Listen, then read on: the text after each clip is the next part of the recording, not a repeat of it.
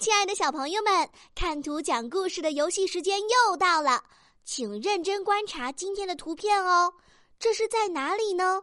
图片上都有谁？他们在说些什么呢？接下来又发生了什么事情呢？故事的结局会是什么样的呢？嘿嘿，小竹姐姐要加点难度哦，请在故事里加入词语“出海探险”和“营救美人鱼”。聪明的小朋友，你准备好了吗？先点击暂停播放按钮，然后到留言区发挥你天马行空的想象力吧。小猪姐姐超期待你们讲的故事哦。